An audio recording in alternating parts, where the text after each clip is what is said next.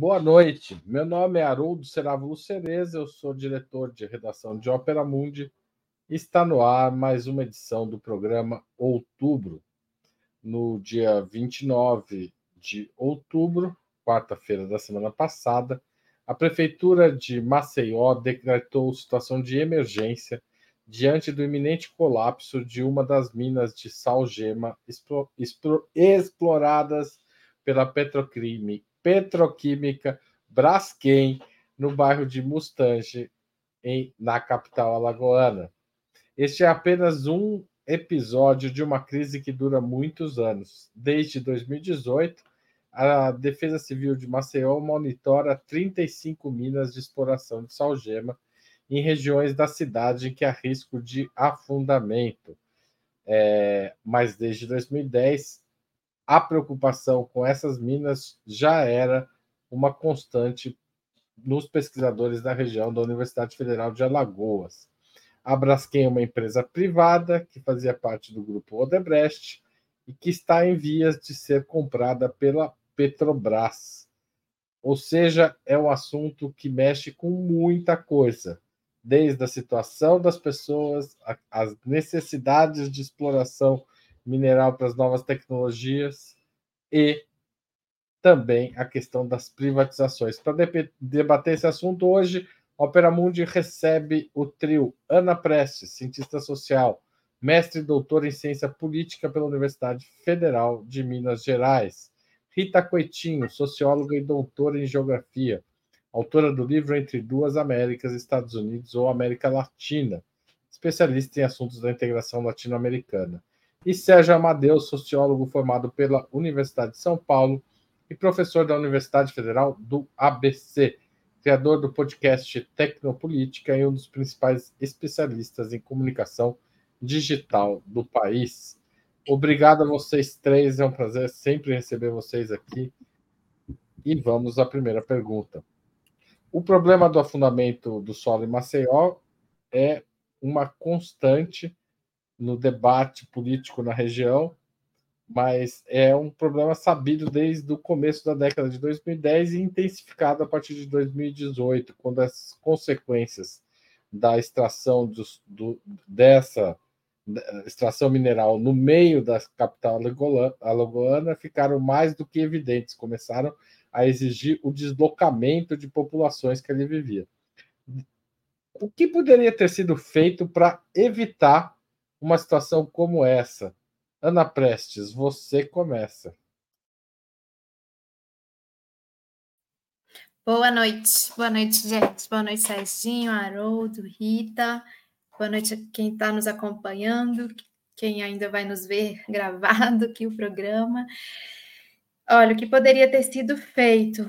Muitas coisas poderiam ter sido feitas, principalmente pelo poder público, eu acompanhando, e já é uma série histórica, né? Digamos assim, se a gente for juntar aí com Brumadinho, Mariana, que aconteceram nos últimos anos. É, eu acho que não pode ser considerados acidentes propriamente, né? São consequências de uma atividade é, econômica, né, de exploração é, mineral completamente é, feita de forma completamente sem uma fiscalização é, mínima, sem, sem, sem, um mínimo de controles. É, eu acho que isso que poderia ter sido feito e não foi pelo poder público. Eu, eu fico, a gente fica olhando realmente a gente é, é até chocante ver o que está acontecendo. A gente ficou chocado com, com a, a Vale em Minas. A gente é, a gente fica chocado agora com a Braskem e realmente é chocante o nível de, de confiança da impunidade, da confiança de que não vai acontecer nada. É, e aquelas pessoas ali, elas têm as informações que a sociedade não tem e que muitas vezes o poder público não tem, e, e, e, esse poder público, pelo que parece, eu acho que a gente vai conversar sobre isso aqui durante o programa, está sendo, é, em grande parte, cúmplice e conivente de crimes, é, para não só crimes ambientais, mas crimes contra a humanidade, crimes contra, é, contra a cidade, contra a história, contra as pessoas que ali vivem, contra as gerações de pessoas que ali viveram, contra as pessoas que hoje estão tendo, estão recebendo uma proposta miserável de indenização para poder sair de, da, das suas casas. Estava vendo é, algumas reportagens é, inclusive uma que eu indico muito, que, tá, que é a Heloísa Vilela fez, uma jornalista, que está por aí nas redes, está no YouTube. Tem pessoas se suicidando, várias pessoas se suicidaram durante é, esse processo. Então, muitas coisas poderiam ter sido feitas por muitos agentes, inclusive pelos, pelos setores da setor da comunicação, pela imprensa, é, de denúncia, e não foi feito. Mas eu acho assim, a maior, a maior que o maior que poderia ter, ter sido feito é do poder público e é do Estado. Obrigado, Ana. Sérgio Amadeu. É, eu concordo com, com a Ana e, e quero dizer o seguinte: é, qual é a relação entre Brumadinho, o desastre e ambiental de, de Mariana e agora esse essa situação, né, essa esse absurdo que é esse risco de colapso ali no solo de Maceió, promovido, praticado pela Brascam, pela atividade mineradora. São atividades mineradoras, são atividades de bens primários, são atividades que têm uma agência reguladora. Agência Nacional de Mineração. E essa Agência Nacional de Mineração, ela vem tomando baile, se é que ela não está sendo, de certo modo, complacente durante um período grande com essas gigantescas corporações. O que nos coloca mais um problema, o problema da eficácia desse modelo privatista e de agências reguladoras que ficam mais complacentes com o regular, com aquele que era que ela deveria regular do que com a população que ela deveria atender. Então, é, mas isso não acontece só no Brasil. Isso acontece generalizadamente. Então você vê, quando a gente olha, eu tentei para esse programa resgatar os relatórios, é muito difícil sobre desastres ambientais envolvendo mineração. É muito difícil. E esse, esses relatórios sobre os desastres deveriam ser públicos, mas você vê o seguinte: existe uma certa uma nebulosidade sobre isso, sobre as responsabilidades. Por quê? Porque você ouve falar que muitas vezes é melhor deixar acontecer o desastre ambiental, inclusive que pode gerar o que Brumadinho gerou e Mariana também, que é é, é, vítimas é, humanas, né? E mortes, efetivamente, é muito melhor deixar isso acontecer do que fazer medidas preventivas que gastariam bilhões. Então, veja, a atividade de mineração no Brasil, ela precisa levar a sério o que o movimento por atingidos de barragem tem falado dos sismos induzidos, da irresponsabilidade que esses órgãos têm, né? Então, eu acho que chegou a hora é, de você, no mínimo, exigir desses grandes desastres o que, que foram, quais foram as medidas adotadas. A gente não tem acesso a isso. Isso é uma vergonha, é uma vergonha. E o Ministério Público está aí. É, eu tenho o direito de saber e eles não, e não, eles não não fazem nada com essa omissão, com essa opacidade. Obrigado, Sérgio. Só registrando, até o momento a Braskem pagou 9,2 bilhões de indenização em Maceió e pagando uma miséria para as pessoas, para as pessoas terem uma dimensão do tamanho do, do estrago que é feito numa capital do país, né? Eu fico realmente impressionado Agora, quando eu vejo os números. Pode falar. Agora, Haroldo, tem diferenças nas indenizações recebidas pelas famílias de pessoas mais ricas e as mais pobres, né? Isso é uma das coisas que está sendo denunciada. além de tudo, tem isso também, né? Rita Coitinho. Boa noite, boa noite, Haroldo, Ana, Sérgio e Aurora, e a todos que nos assistem. É, para não, eu concordo, né, com os que me antecederam, e para não a gente não repetir, acho que o fundamental, quando a gente fala em evitar desastres, é primeiro a gente é, discutir a questão do tamanho do Estado, né? Eu acho que a ausência de, de fiscalização, a, a, a ausência de, de presença do poder público nesses licenciamentos, né? É, e de cumprimento das normas, porque o Brasil, normas o Brasil tem muitas, né? Tanto na, na, nessa área de mineração como na área ambiental, tem órgãos capacitados para fazer a fiscalização, mas você tem um histórico é, de, de, décadas de sucateamento né, do, dessas, desses poderes públicos. Né? Por exemplo, a atual Agência Nacional de Mineração, é, que vem substituir o, o, antigo DNPM, né, nessa parte de licenciamento e, e acompanhamento de, de, de, mineração, é uma agência pequena, com poucas pessoas que trabalham lá. O DNPM já era um órgão sucateado é, há mais de 30 anos, né, de, de sucateamento, de perda de servidores que iam se aposentando e sem substituição.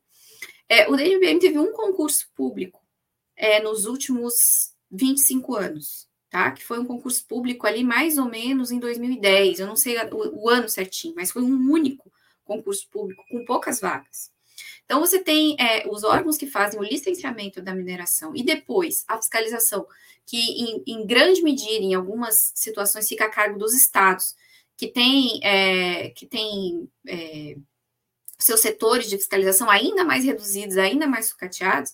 Então, o que, que acontece? Há o licenciamento de, um, de uma mineração ou de uma lavra, de alguma coisa, e não há capacidade do Estado de acompanhar é, as, as, as, incorrências disso. E, e para além disso, é, é absurdo a gente estar no século XXI, em 2023, né? E a gente aceitar, o Brasil aceitar que exista mineração em área urbana em área onde as pessoas vivem.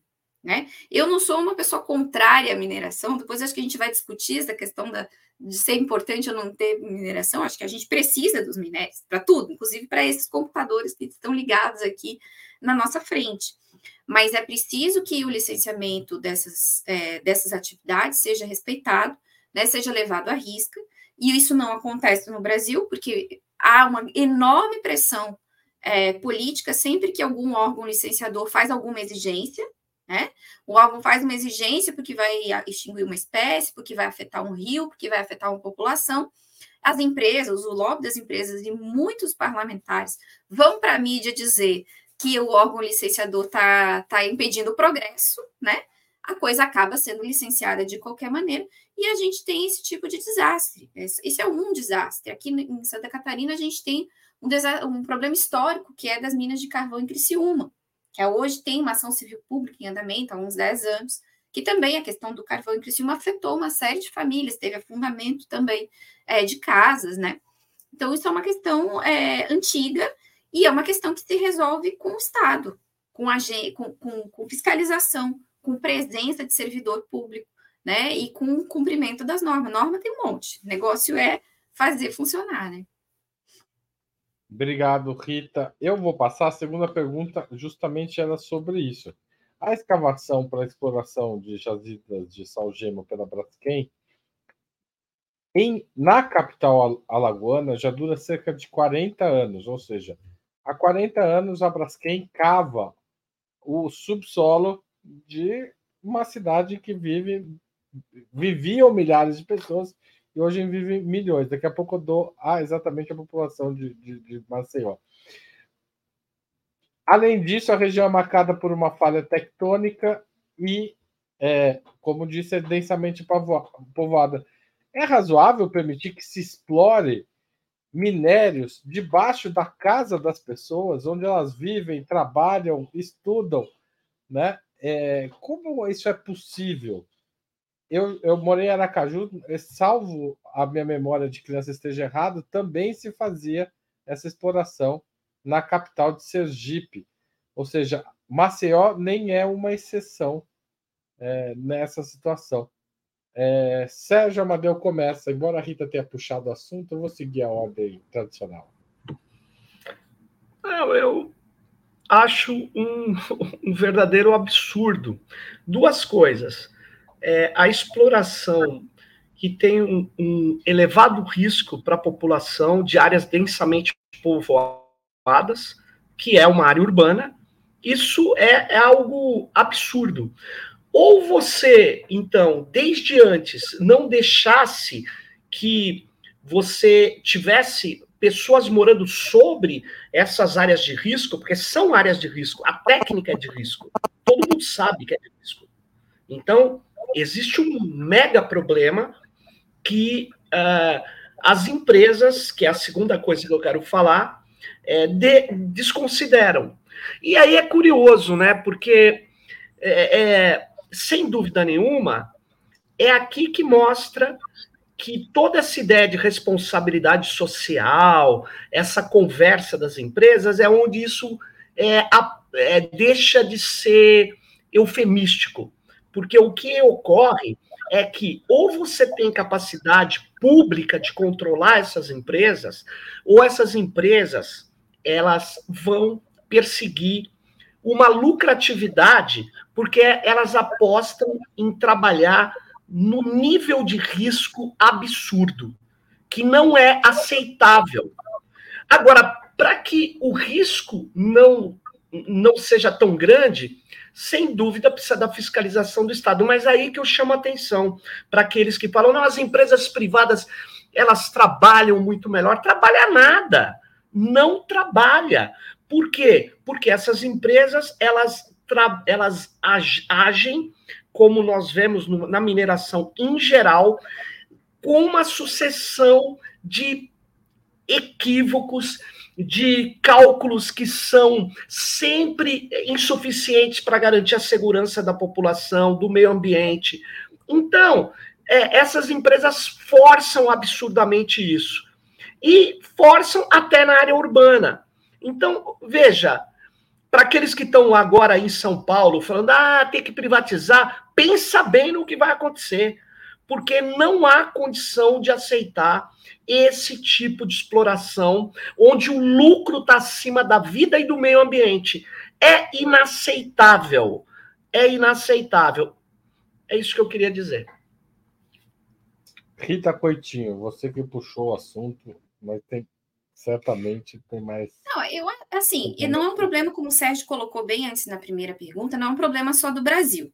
Isso dito, nós, falando do Brasil, que a gente conhece melhor, não é possível que a gente faça é, licenciamento de lavra em área urbana, ou que a gente tenha uma lavra e permita a formação de um núcleo urbano em cima dela. Isso não é possível.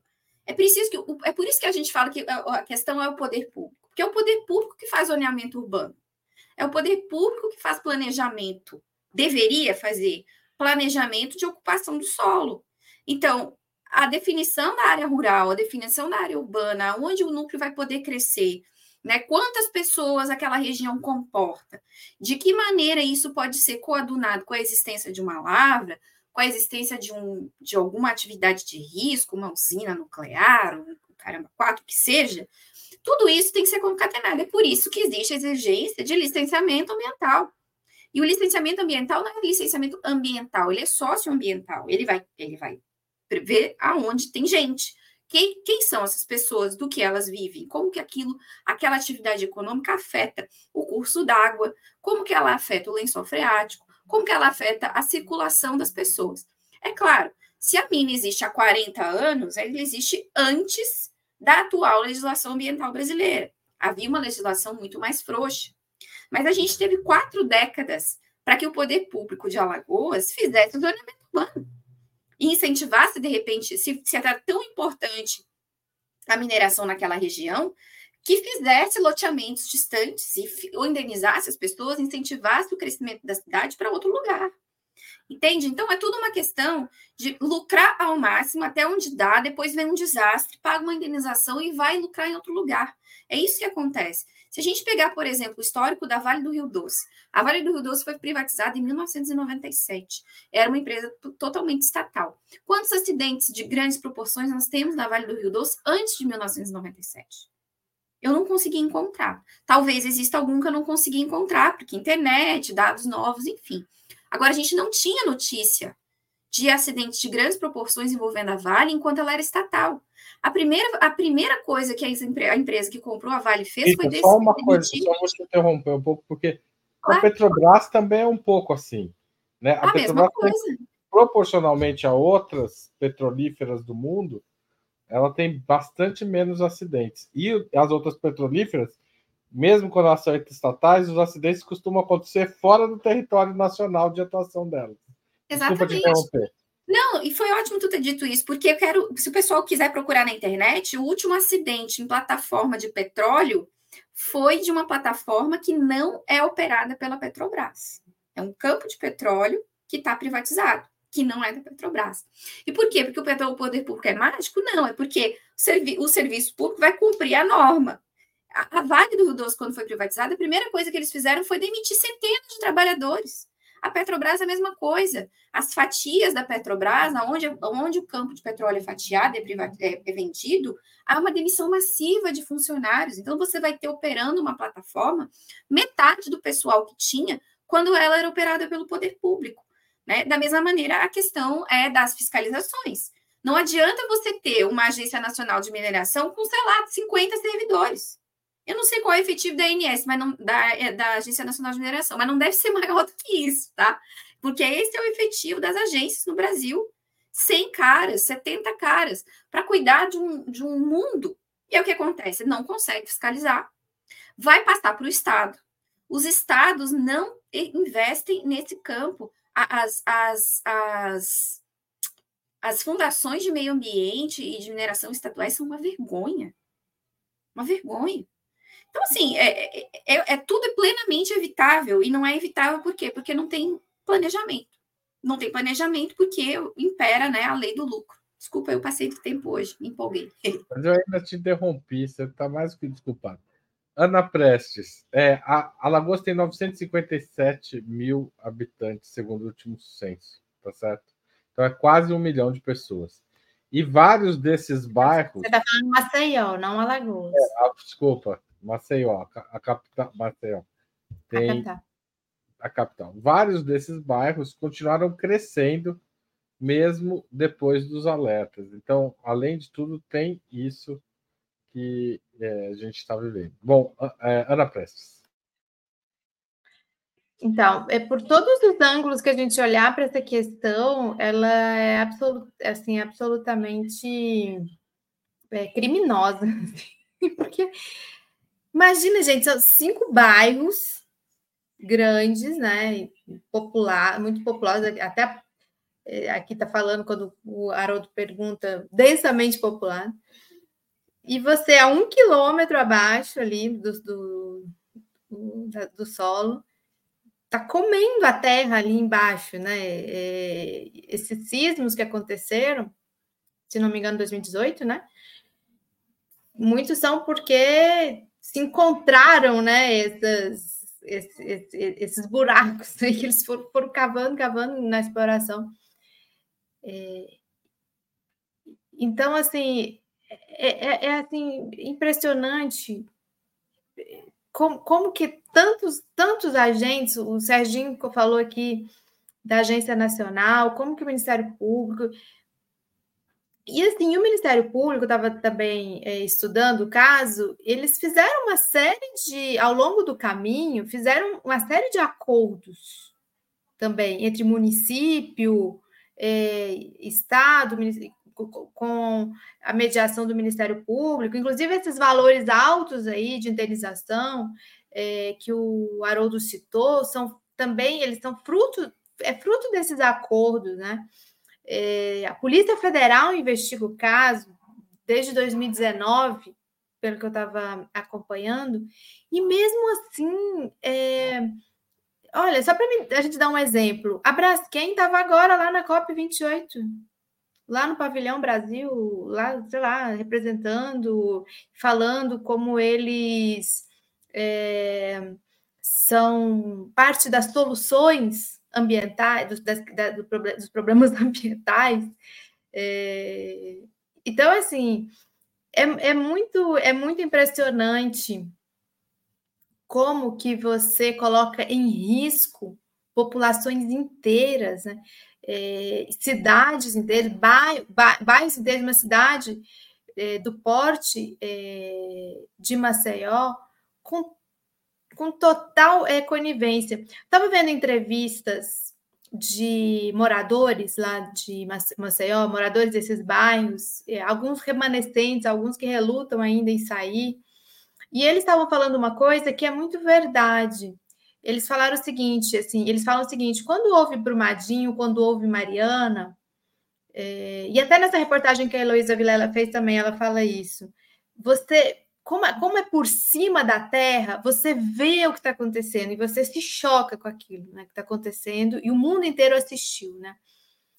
Lá em Maceió, como é por baixo, por mais que trema a terra ali, é como se as pessoas não, é como se o mundo não visse. Por isso ele é mais angustiante, mais desesperador ainda, uma cidade sendo comida por baixo e sem que isso produza é, uma interrupção, um, um, uma suspensão de a suspensão dos contratos, o é, que seja, tantas, tantas coisas nós temos na nossa legislação que poderiam ser usadas para frear essa atividade criminosa.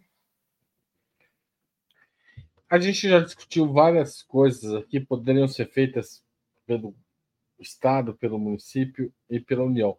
Vocês acham que a, a, a mineração é um problema, é um causador de problema ambiental é, crônico no Brasil, né? E casos agudos, porque a gente vive esses problemas agudos mas a gente se esquece dos casos de contaminação é, do solo, dos casos que, que fazem parte do dia a dia de populações, populações indígenas, por exemplo. A reestatização é parte do processo necessário para retomar o controle sobre essa atividade? Rita, você também tocou no assunto, vou, dessa vez você começa. É, eu acredito que algumas áreas, sim, a gente deveria reestatizar, né? Especialmente minérios, é, minérios estratégicos, né? É, porque lembrando que na legislação brasileira o subsolo é de propriedade da União, né? Então, é, e não é de propriedade da União à toa, né? É porque é um, são, são é, atividades é, de grande impacto ambiental e social, e são atividades é, estratégicas do ponto de vista da segurança nacional, da defesa nacional e da sua, do seu desenvolvimento. Então, determinadas áreas, eu acredito que o ideal seria a gente retomar né, o controle estatal, o monopólio estatal sobre a extração, é, por exemplo, do petróleo, né? É, algumas áreas que são um pouco menos impactantes ou, ou de menor valor poderiam permanecer é, licenciáveis, né, para iniciativa privada. Eu não sou, não acho que a gente, é, assim, de uma hora para outra, imagina a guerra, que é uma reestatização, é uma guerra, né?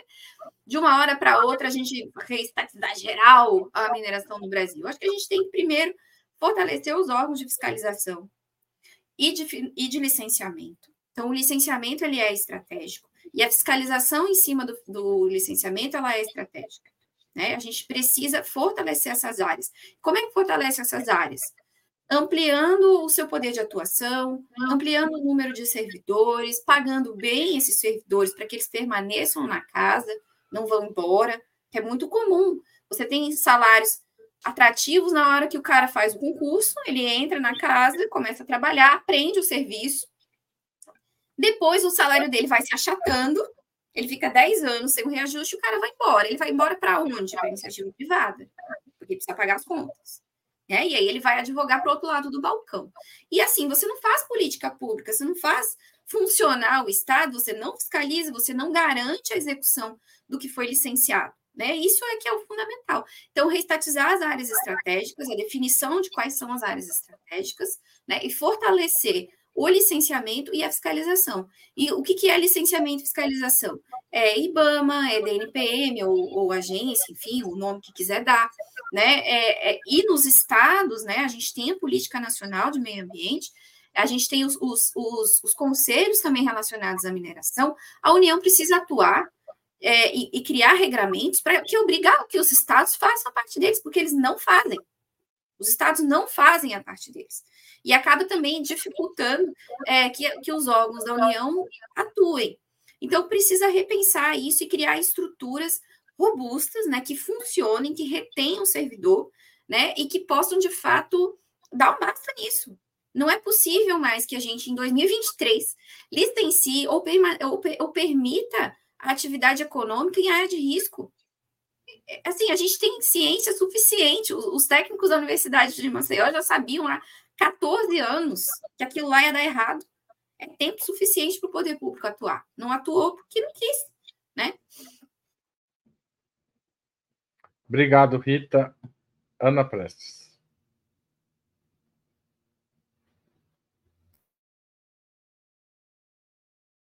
Estava com o microfone fechado. Bom, eu, eu, eu, concordo muito com a Rita. De, e, e, esse é um grande debate hoje eh, no Brasil, principalmente em São Paulo, né? Essa questão das privatizações. A gente tem, tem tido aí. É, Mas não é só em São Paulo, não. A Enel tá no país inteiro, está tendo apagão é, em todos os lugares. Niterói está tendo apagão. Niterói tem uma apagão grande. É uma cidade grande também, não é uma. É. Mas eu falo São Paulo porque São Paulo está discutindo na, na Assembleia Legislativa a questão da Sabesp. São Paulo teve uma grande crise de apagão com a Enel. É, é, até hoje eu não sei se é Enel ou se é Enel. Inclusive tem uma diferença aí, quem fala cada, de cada jeito. Mas um, uma grande questão que expôs para a população e sensibilizou em grande parte a população para os riscos das privatizações são Paulo está enfrentando a questão do metrô. Então, por isso que eu falei é, São Paulo, porque ali está é, tá tendo mobilização popular, muito concretamente também, é, com relação é, às privatizações. E, e, estrategicamente, nós sabemos que vários é, setores, como o setor elétrico, é, por exemplo, você precisa ter é, na minha opinião, o setor elétrico energético, como a Rita falou também, questão do petróleo, você pre precisa ter nas mãos e no controle do Estado, porque o que, o que se observa, e foi algum programa, não sei se foi aqui também no Ópera, que a gente estava conversando em algum outubro sobre as reestatizações que estão acontecendo na Europa. Acho que foi aqui, né? Que a gente levantou aquele documento lá que foi feito. Semana passada. Foi semana passada. É que gente mesmos. É que é difícil a gente assistir o que a gente fez, né? Mas... Foi a gente mesmo, essa configuração aqui. Então a gente já estava falando disso, hein? Antes de discutir essa questão é, da Braskem. Então, quem não assistiu o nosso outubro da semana passada, pode voltar lá, que foi bem interessante também, que a gente conversou bastante sobre isso. A questão das reestatizações. Agora, observando esses casos todos que nós estamos comentando, é, que eu incluo aí Minas, Brumadinho, Mariana e agora Maceió, é, é preciso discutir muito o, o que, que o Estado, até que ponto o Estado não está é, comprometido, corrompido pelas forças do mercado é, na omissão e na negligência, com a execução das, uh, das, das, das, políticas públicas, da fiscalização, do, dos licenciamentos também. É, então, tudo isso não pode. Isso também tem que entrar no debate, na questão da execução pelo Estado é, dessas atividades econômicas. Sérgio Amadeu.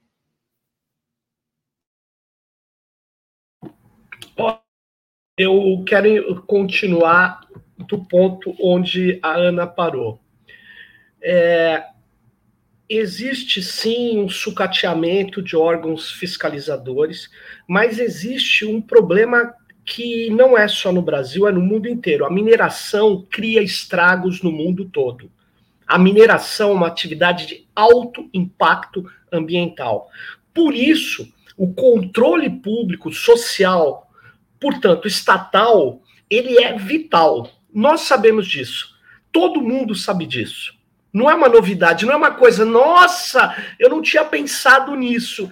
Todo mundo sabe disso. E o próprio fato de não. O Bolsonaro desabilitou todas as agências de fiscalização. Porque, como diz a Ana, é o Estado trabalhando para o capital. É o Estado. Você vai dizer, mas o Estado sempre trabalha para o capital. Eu sei, mas é um espaço. Eu sou mais pulanças nessa hora. É um espaço de disputa, de guerra, de e na verdade tem coisa que a gente ganha, como no estatuto da criança e adolescente, tem coisa que a gente perde, mas é óbvio que no fundamental ele está aí para reproduzir o capital, certo? Mas vamos com calma. E o para a sociedade é, é, o capital não pode ser tão abrupto assim, tão violento, tão assassino. E o que está acontecendo com a mineração é um completo, é, é, é uma atuação é, é, sem controle, praticamente, ou com controle muito ruim. Então, você pega aí, eu fiz um levantamento, tem 61 barragens de alto risco. O número não é certo, porque você vai encontrar algumas que falam que é 41 barragens de alto risco, como aquela que estourou lá em Brumadinho continua em operação, gente. Aí você fala, oh, mas você tem que dar um tempo para a empresa. Sim, tem que dar um tempo. Mas daqui a pouco tem um novo desastre ambiental, porque essas coisas não são assim. E, no caso, quando a gente dizia que hidroelétrica, por exemplo, tem alto impacto ambiental e social. Ela cria sismos induzidos. Ela gera terremoto, para quem não, não está ligado. Na verdade, ela abala a estrutura. E o que está acontecendo em Maceió é isso. São pequenas bolhas de água de alto peso que vai afundando o solo, que vai gerando uma série de elementos de fissuras. E a gente é, não deve ter só Maceió, tá? Não deve ter só Maceió. É que o Maceió está num negócio grave. Então é o seguinte: o Estado precisa se reequipar precisa se reorganizar. Só para terminar, o saudoso e grande é, ativista, além de um grande intelectual, Aziz Absaber, ele, ele nos ajudou na época a bloquear várias barragens, três barragens no rio Ribeira do Iguape, o último rio sem barragens do estado de São Paulo. E nós usamos uma legislação federal, que também está sob ataque. Eu nem sei se dá para usar mais, porque o Rio era federal. Então você tem órgão, porque o órgão estadual votou a favor do EIA-RIMA, que aliás é outra coisa. Desculpa, Haroldo, eu só preciso falar isso. O EIA-RIMA no Brasil é uma, o, o, o estudo de impacto ambiental, o relatório de impacto ambiental é muito correto existir. Só que é incorreto o jeito que foi feito, que é feito. Sabe quem? Eu nunca vi um relatório de impacto ambiental contra fazer a coisa que quem paga o relatório quer. Eu nunca vi. Vocês me apresentem aí que eu estou desinformado. O que deveria fazer era um órgão ambiental licitar licitar quem vai fazer o relatório, o estudo, e a empresa ter que pagar é tipo parecer cego de pesquisador. Eu vou olhar, eu não quero saber o resultado, eu quero saber se, se pode ou não fazer aquilo, quais as medidas adequadas. Mas isso não é feito na mineração. Sabe por que quem paga o EIA-RIMA, sabe quem é? A Vale do Rio Doce. Então tá errado, tá completamente errado o jeito que está sendo feito. E isso parece que ninguém fala. Então eu acho o seguinte, enquanto tiver esse esse poder descomunal, é, o próprio EIA-RIMA vai funcionar precariamente.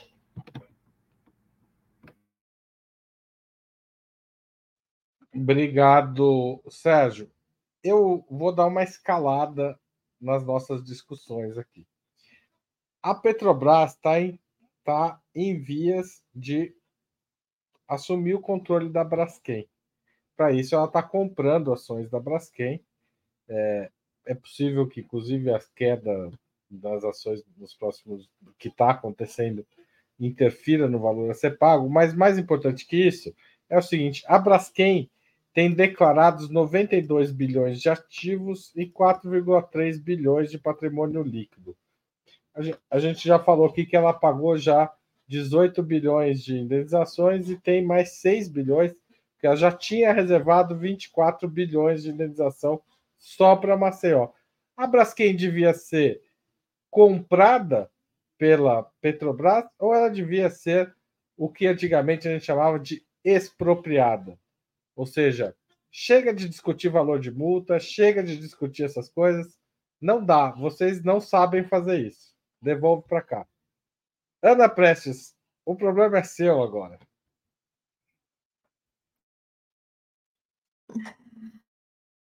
Que difícil. Olha, é, a Braskem, ela precisava ser responsabilizada e ela precisava é, é, assim, antes de qualquer coisa, de se mexer nela, ela precisa é, ser responsabilizada e resolver grande parte do problema que ela criou. E eu estava vendo umas imagens do pessoal até da, da UFAL, da Federal de Alagoas, que estavam divulgando, de protestos contra a Braskem lá em Alagoas, desde, desde os anos 80. É, se não me engano, essa exploração ela começa nos anos 70, anos 80. Já, já, já tinha mobilização contra a Braskem desde os anos 80 ali é, em Alagoas. Então, eu, eu fico pensando que ela precisa ser. Ela precisa tomar essa responsabilidade ao máximo e no final que sobrar na Braskem, se não for apropriado ser comprado bem barato. Então, eu fico com essa. Preço com simbólico, um real e passa para o poder público. A, a, Ana foi curtinha, vou passar para o Sérgio Amadeu, que ele é mais. Oh, oh, deixa eu te falar, Odô. Cara, essa coisa é difícil de discutir assim, né? Porque eu não conheço a legislação de. É, é preciso de uma lei específica. É, por quê? Porque você está falando de. Você sabe que a nossa Constituição ela é super avançada, mas ela tem uma série de cláusulas sobre propriedade privada, essa coisa. Toda vez que você vai fazer uma, o, o que você chamou de expropriação, é, você desapropriação, precisa ter desapropriação ou expropriação enfim, você precisa ter dentro do parâmetro legal, porque é democracia, porque tá, eu não saberia te responder. Agora, do ponto de vista é, geral, se a Petrobras, a Petrobras pode melhorar a situação de todos os ativos da Braskem. Eu não sou contra, desde que esteja no, no. A Petrobras é uma empresa estatal e tem que ser cada vez mais reestatizado, entendeu? Eu sei que o Serra tentou vender para os americanos. Você lembra da, da Vaza Jato ou de, do Wikileaks, ele dizendo que ia entregar tudo? Ele não conseguiu fazer isso. Então, é, é, eu acho que é positivo, se for dentro de uma estratégia empresarial da Petrobras, que eu não, não conheço, eu não, não queria me alongar. Mas eu quero dizer o seguinte: é, existe é, é, é uma uma série de multas que você pode fazer, existe uma série de autuações. Você sim pode fazer com que essa venda seja positiva. Por quê? Porque ela tem, ela, ela causou desastres absurdos. Ela causou inconvenientes absurdos. E eu acho que o poder público tem que se impor a ela, tem que se impor sobre essa empresa. Agora, é, por fim, eu vou aproveitar essa pergunta para dizer uma outra coisa que não tem nada a ver. Vou dar uma de brisola nesse um minuto que me resta. Repare que uma das contrapartidas que a Anatel, agência reguladora, enorme agência reguladora da Telecom, uma das contrapartidas do 4G era o quê? Conectar todas as escolas. Curiosamente, uma das contra. Eu, quem está nos ouvindo, dê as buscas aí, pegue os editais. Uma das contrapartidas do 5G, adivinha o que era? Conectar todas as escolas. E agora, o MEC, vai fazer uma licitação, sabe para quê? Conectar todas as escolas. Isso aí não é prevaricação, não é crime administrativo, não é. Cadê a agência Anatel para falar, ô 4G, cadê as escolas conectadas? Essas agências, cara, elas não funcionam em nenhum lugar do mundo. Essa coisa de privatize, depois eu controlo a gestão pela agência, não deu certo. Eu sei que não tinha a ver com a tua pergunta, mas tem a ver sim. Não, claro que tem. Claro que tem. Eu consigo entender o caminho que você percorreu, Sérgio. Tá perdoado. Rita Coitinho. Por vias tortas, ele tá. O caminho tem lógica, porque, de fato, né? Tu pergunta, ah, a solução é reestatizar, né? É, no caso, não, nunca foi estatal, então seria estatizar né, o, o, o ramo. E, se eu não estiver enganada, precisa de lei específica para estatizar qualquer coisa, né? Tem que criar uma lei específica para aquilo. Inclusive, na época ali que mataram o Dom é, e o outro rapaz, eu esqueci o nome, Philips, né? É, Bruno. É, Bruno, Bruno e o Dom Philips, Bruno. isso. É, o Paulo Paim começou. É, o Paulo Paim, o senador Paulo Paim, ele apresentou um projeto é, de estatização de algumas, algumas atividades econômicas ali da região, justamente para coibir essa atuação de mineradoras e, e, coisas que tem ali. Eu lembro dessa notícia, né? Então é bom dar, depois a gente dar uma pesquisada, porque assim de cabeça eu não me lembro bem o teor. Então pre precisaria de uma lei específica, né? E uma lei específica precisa de quê? De Congresso, né? De Senado, tem todo um processo legislativo. Então, assim, considerando a nossa situação política atual, ela, isso não é uma, uma, uma, uma, uma possibilidade nesse momento. É claro que é, se eu pudesse pensar o país ideal e o que tem que fazer, eu acho que é isso que a Ana disse: a empresa tem que pagar o prejuízo, tem que extirpar o patrimônio dos acionistas até pagar o último centavo devido, que não é a indenização de 25 mil para uma casa, porque com 25 mil a pessoa não faz nada, não vai pagar nem o aluguel de um ano em outro lugar, né? É uma indenização real para que a pessoa possa reconstruir sua vida. O, o Estado precisa obrigar a empresa a pagar o que deve, né? E depois o espólio, né? Eu acredito que sim deveria ser é, estatizado ou, ou, vendido por um preço simbólico para ser operado por uma empresa estatal. Eu acho que seria o ideal, porque senão a empresa está sendo premiada. Ela causa um estrago, causa um prejuízo milionário, bilionário, e é vendida.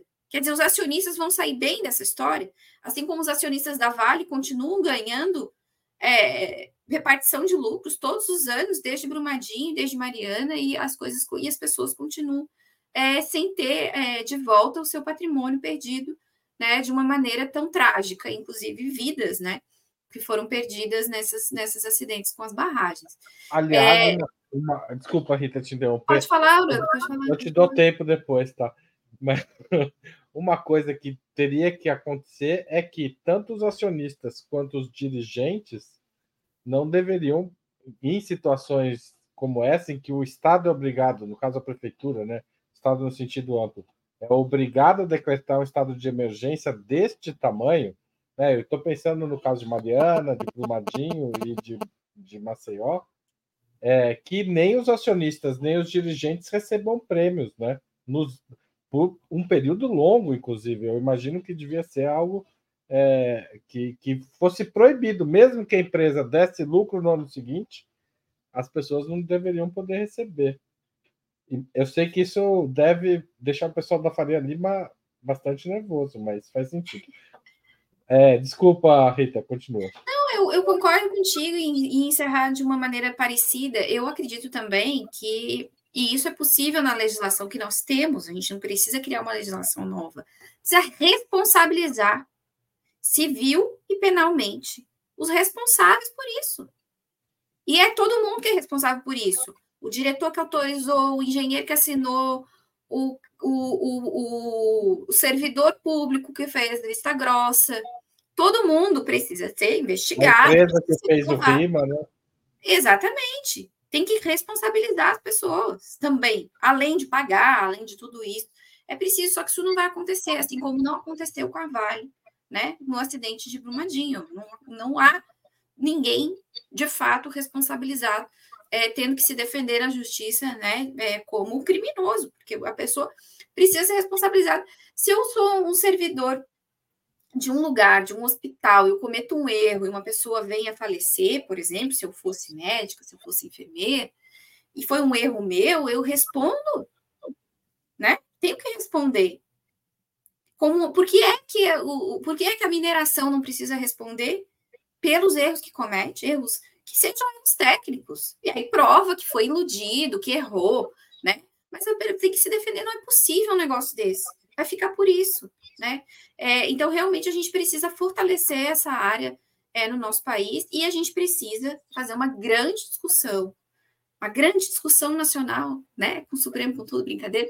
É, a gente precisa fazer uma, uma grande discussão é, a respeito do planejamento urbano nesse país. A gente não faz planejamento urbano, a gente faz reparo.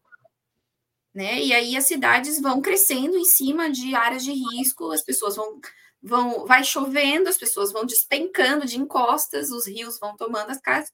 Por quê? Porque não tem planejamento, porque não tem zoneamento urbano.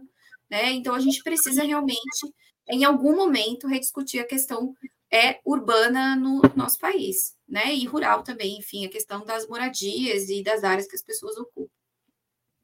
Obrigado, Rita. Eu queria agradecer aos novos membros pagantes do Opera Mundi. Nós temos três novos membros, dois durante essa transmissão: Gilmar Ortiz de Souza, Tuna Salum Freire e Ama Canal Musical. Sejam bem-vindos aí aos novos membros pagantes. Queria agradecer também Jorge Schroeder, que mandou um super chat. Esse pessoal está contribuindo com o nosso jornalismo e você também pode. Assine a Operamundi em www.operamundi.com.br barra apoio. Tem várias faixas de assinatura. Durante este mês, até o dia 22, a gente esticou. Aliás, na agenda apareceu dia 15, mas a gente esticou até o dia 22 de dezembro. Quem fizer assinatura anual de Opera Mundi recebe o livro Contra o Sionismo Retrato de uma doutrina colonial e racista de Breno Altman, assinado por ele. Então, se você quer um livro autografado, faça uma assinatura anual. O Alberto Alves acaba de mandar um super chat também. Então, mande umas sugestões para o neoliberal Lula. Tá aí, fazendo provocação. A, última, a próxima pergunta vai te agradar, Alberto. É, então, Todas essas formas de financiamento de Opera Mundi são fundamentais para a nossa manutenção. Tem o Pix aí, apoia.operamundi.com.br e você pode fazer também um valeu demais se estiver assistindo o programa gravado. Nosso jornalismo depende do apoio de assinantes e é, dos leitores do site, de espectadores do canal. Então, se você pode ajudar, qualquer valor aí, a gente precisa dele. É, bom, o Alberto fez essa provocação e eu vou perguntar para vocês. O governo Lula tem condições de comprar uma briga contra as mineradoras? Esta é a hora. A questão ambiental, para além da questão climática, embora as duas coisas também se interconectem, considerando os eventos é, dramáticos, né? Assim, eventos é, climáticos extremos que a gente está vivendo e que às vezes são potencializados por ações de empresas privadas de mineração também. Sérgio Amadeu, você começa essa como comprar essa briga e o que as pessoas podem fazer para ajudar o governo a comprar essa briga. Mais um membro, Antônio Augusto. Hoje o pessoal está entrando aqui para o Opera Mundi. Valeu, Antônio eu acho, Haroldo, que, veja bem, nós tínhamos e temos que transformar isso numa luta política de massas, como eu tenho falado, de, em questões assim, a questão da restatização. Nós estamos perdendo a oportunidade de fazer, na prática, ações que esclareçam outras pessoas de outros lugares, porque é preciso fazer movimento, é preciso fazer desses desastres, dessas, desses absurdos, é, tirar lições onde a população possa ver necessariamente o que está acontecendo e avançar na sua compreensão. Porque ela avança é na luta concreta, no cotidiano. E nós, eu acho o seguinte, é, temos que colocar essa questão. Lá em São Paulo, é, tem uma mobilização, mas a mobilização precisa crescer muito mais. Esses elementos, esses desastres, essas ações ambientais, é, é, é, elas são tão graves que, não, que, inclusive, é preciso avaliar se não tem que é, ser mais duro em relação às mineradoras. É preciso avaliar se o governo não está muito de leve nisso, porque eu sei que ele foi, as autoridades, ao contrário do governo anterior do Bolsonaro, que ficava tirando sal, e o presidente andando de jet ski, os ministros foram, agiram imediatamente quando souberam do abalo sísmico. Mas eu acho que isso é algo que tem lá a sua validade. Mas será que a gente não tem que transformar isso numa questão concreta, legal e também política? Será que não é necessário fazer um processo de colocar em suspeita, no mínimo, a, o governo colocar em suspeita é, para a população esse tipo de privatização que ocorreu no passado e que só tem gerado tragédias. Entenda, eu acho que é, é preciso fazer peças, é preciso esclarecer, é preciso, inclusive, mostrar, foi dito aqui no programa passado, mais de 168 municípios, é, o equivalente a municípios na França, que tinham privatizado a água, municipalizaram novamente. É preciso mostrar que nós temos condição de assumir essa gestão do ponto de vista público, democrático. Agora, nós podemos também deixar para lá, falar a ah, prioridade é outra, mas qual que é a prioridade? Não vai ter a COP aí? A COP não é a, a, a questão da. É, veja bem, quando, quando você é, deixa, por exemplo, empreendimentos imobiliários ou mineração destruir os manguezais, sabe o que você está fazendo? Você está corroborando exatamente para uma tragédia ambiental. Não tem só o aquecimento global tem a tragédia ambiental que, é, que, que altera os fluxos das marés, que corrobora, no final das contas, para o aquecimento global. Que é essa que é a questão. Você tem fluxos no mar, nos oceanos, você tem uma interligação. Hoje a gente sabe disso, os cientistas sabem disso. Então, Será que a gente tem que continuar tratando as coisas como fatos isolados? Isso que me incomoda. São fatos isolados e não tem nada de isolado. Tem uma, uma coisa que vai começar a explodir. Então, eu acho que é a oportunidade de transformar isso em luta política, do ponto de vista democrático, social, tem aí o movimento de barragens que luta há muito tempo, tem aí vários, tem quilombos que têm denunciado a atividade de mineração, comunidades indígenas, tem, nós temos que, e tem os partidos políticos de esquerda. Bom, é isso que eu queria falar. Queria falar muito mais, Sérgio, mas o seu tempo acabou. Rita Coitinho. Olha, eu vou é, primeiro concordando com o Sérgio. Eu acho que o fundamental é a luta de massas. E interessante, inclusive, quem é quem apoia o governo, né? As pessoas têm medo de criticar o governo. Nossa, não pode criticar o governo. O Lula, que é o presidente, já falou em inúmeros ambientes que ele precisa de pressão. Por quê? Porque é com pressão que a gente consegue dobrar o Congresso Nacional, é com pressão que a gente consegue criar uma vontade nacional, vamos dizer assim, em determinados temas. E eu acho que já passa da hora. Dessa questão do uso do que é público, porque é isso. Aquelas lutas que a gente assistiu é, na Bolívia, por exemplo, né, pela, pela, pelo uso público da água, pelo uso público dos, dos minérios, e que redundaram no crescimento do movimento ao socialismo, que levou à eleição é, do Evo Morales, né? É, essa questão das lutas pelo uso da água, dos recursos naturais, né, dos recursos energéticos, minerais, enfim, ela é uma luta que já passa da hora de se tornar um movimento de massas. Tem mais de 30 anos que meio ambiente e, e uso de recurso é papo de intelectual e não pode ser assim. Não pode ser assim. Isso é, essas são, são bandeiras que tocam a vida de todas as pessoas. Então, é necessário que os partidos políticos, os partidos de esquerda, assumam essas bandeiras e não como não tratem mais os, os, os militantes que têm nos seus partidos, que têm interesse nessas bandeiras, como um, ai, que bonitinho, um bibelô, aquele cara ali é ecologista, mas ele está no nosso partido. Né? Essas lutas são lutas prioritárias, elas são lutas pela sobrevivência da humanidade. E isso, a ficha parece que não caiu ainda. Então, esse é o ponto um que eu queria dizer. A outra questão, ah, o Lula tem força para reestatizar? Não, o Lula não tem força para reestatizar, a não ser que a gente tenha um amplo movimento de massas. Mas o Lula tem força para fazer uma coisa.